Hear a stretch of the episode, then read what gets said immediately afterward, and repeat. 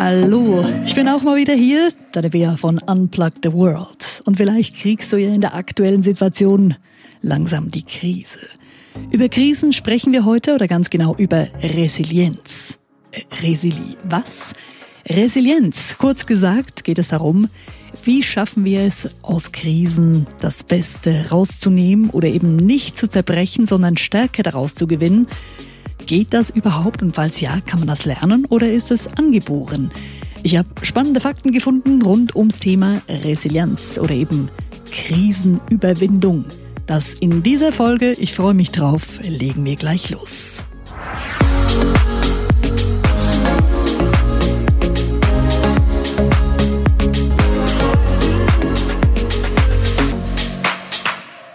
Ihr Leben scheint perfekt zu sein. Sie ist schön, intelligent und erfolgreich. Die 24-jährige Turia Pitt hat einfach alles, was man sich erträumen kann.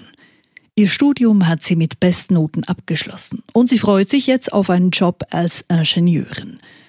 Doch im September 2011 ändert sich ihr Leben schlagartig. Turia ist nämlich Teilnehmerin an einem Ultramarathon im Westen von Australien – Mitten im Wettkampf wird sie von einem Buschfeuer überrascht und eingeschlossen. Es gibt kein Entrinnen. Turia wird von den Flammen erfasst und erleidet Höllenqualen. Über 60 Prozent ihrer Haut verbrennt und mit ganz viel Glück überlebt sie das Buschfeuer. Doch in den folgenden Monaten wird ihr Leben zur Tortur. Das Spitalzimmer ist ihr neues Zuhause. Mehr als zwei Jahre lang liegt sie aufgrund ihrer schweren Verbrennungen im Krankenhaus. 200 Operationen und Transplantationen muss sie über sich ergehen lassen. Vier Finger ihrer linken Hand und der rechte Daumen müssen amputiert werden. Und ihre Haut wird für den Rest des Lebens vom Feuer gezeichnet sein. Als sie nach dem Unfall zum ersten Mal in den Spiegel blickt, bricht sie in Tränen aus. Als wäre das nicht schon genug, ein Arzt sagte damals zu ihr, sie werde nie mehr laufen können. Doch Turia lässt sich davon nicht abschrecken. Im Gegenteil. Trotz der düsteren Prognosen glaubt sie daran, dass sie wieder gesund wird oder zumindest wieder laufen kann. Mit erhobenem Haupt verlässt sie das Krankenhaus und beginnt sich zurück ins Leben zu kämpfen. Am Anfang schafft sie gerade mal zehn Schritte pro Tag. Doch sie macht weiter. Und 2016 zeigt sie der ganzen Welt, wie stark sie wirklich ist. Sie steht dann nämlich tatsächlich wieder am Start eines Ironman-Wettkampfs.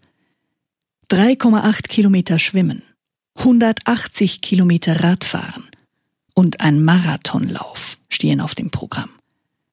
Es ist der Ironman in Hawaii. In 14,5 Stunden bringt Turia die Disziplinen hinter sich. Eine unglaubliche Leistung. Und genau solche Menschen wie Turia beschäftigen eben auch die Wissenschaft. Die sogenannte Resilienzforschung beschäftigt sich mit der Frage, wie kann es sein, dass manche Menschen an einem Schicksalsschlag zerbrechen, während andere sich vom genau gleichen Schicksalsschlag nicht unterkriegen lassen, ja teilweise sogar Stärke daraus gewinnen. Die US-amerikanische Entwicklungspsychologin Amy Werner hat genau das untersucht. Für eine Langzeitstudie hat sie gut 700 Kinder auf Hawaii begleitet und geschaut, wie diese jeweils mit Krisen und Herausforderungen umgehen. Etwa ein Drittel dieser Kinder wuchs in prekären Verhältnissen auf. Sie wurden vernachlässigt, missbraucht oder sie mussten hungern. Und das hatte natürlich auch Auswirkungen auf ihr späteres Leben. Viele von ihnen waren verhaltensauffällig, wurden alkoholabhängig oder psychisch krank. Doch nicht alle dieser Kinder reagierten so. Es gab einige, die überwanden ihre negativen Erfahrungen der Kindheit und wurden sehr erfolgreich.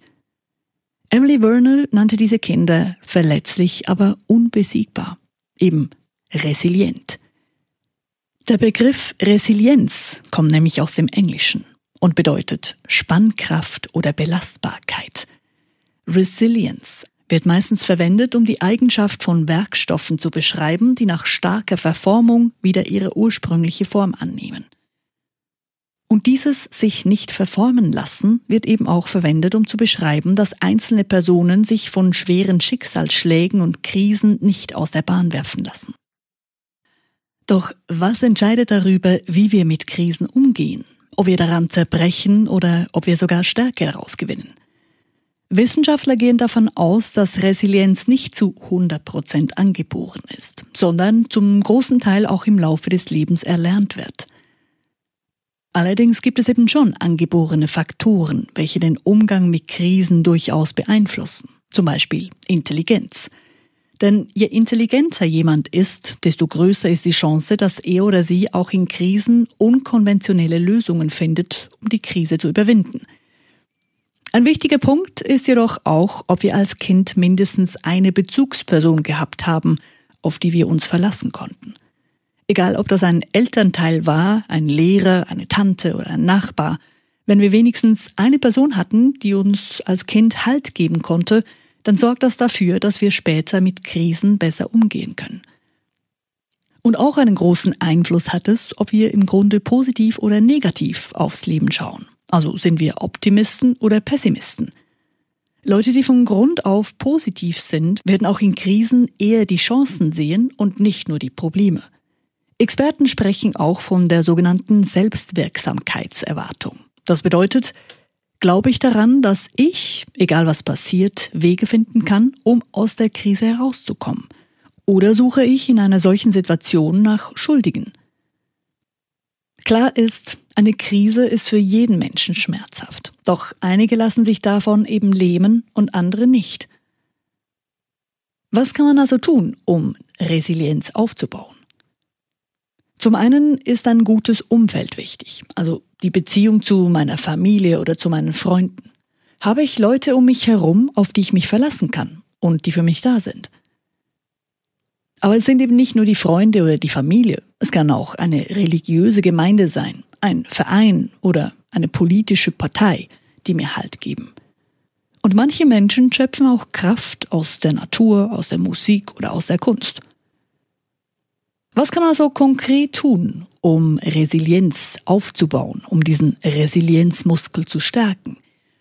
Ich habe mir mal drei der Strategien, die da so im Netz zu finden sind, rausgepickt. Strategie Nummer eins: Sich den Ängsten stellen. Das heißt, schreib dir eine Liste mit deinen Ängsten, schreibe auf, was dir den Angstschweiß auf die Stirn treibt. Und dann mache einen Plan. Was kannst du tun, um dich diesen Ängsten zu stellen? Zum Beispiel, wenn du Angst hast vor der Dunkelheit, dann könntest du nachts in den Wald gehen, um zu spazieren.